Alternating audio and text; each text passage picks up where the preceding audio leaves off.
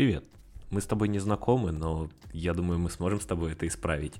Меня зовут Алексей, мне 22 года, и я рад представить тебе свой подкаст по саморазвитию «Твой друг».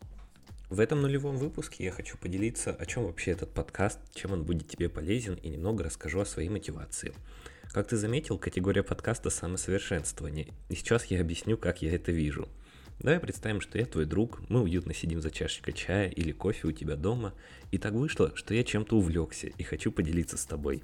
Это может быть что угодно. Разговор про пользу инвестиций, неожиданная польза спорта, опыт ведения личного дневника или какая-то книга, смыслами которой я хочу с тобой поделиться. И в таком разговорном формате я хочу делиться с тобой чем-то новым, полезным и интересным.